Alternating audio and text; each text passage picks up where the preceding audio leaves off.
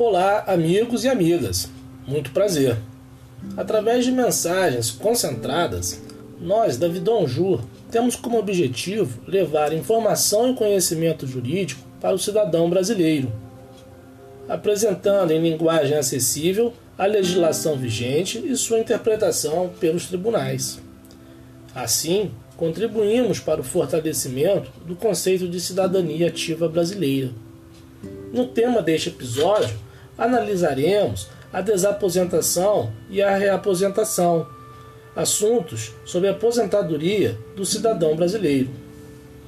Neste tema, inicialmente, cumpre mencionar que somente lei pode instituir benefícios ou vantagens em matéria previdenciária.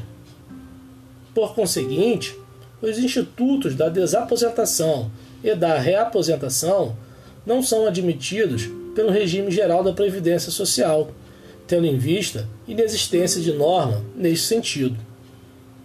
Cumpre mencionar que a desaposentação consiste na hipótese do segurado aposentado continuar trabalhando, assim como pagando contribuições previdenciárias. Em continuidade, renuncia à aposentadoria existente, soma os dois tempos de contribuição e requer nova aposentadoria com valor econômico maior. Quanto à reaposentação, observa-se o mesmo procedimento quanto à desaposentação, com uma exceção. Utiliza-se apenas o segundo período contributivo para efeitos de cálculo da nova aposentadoria. Fonte pesquisada: Supremo Tribunal Federal, recurso extraordinário 381367 Rio Grande do Sul. Até breve, sucesso a todos!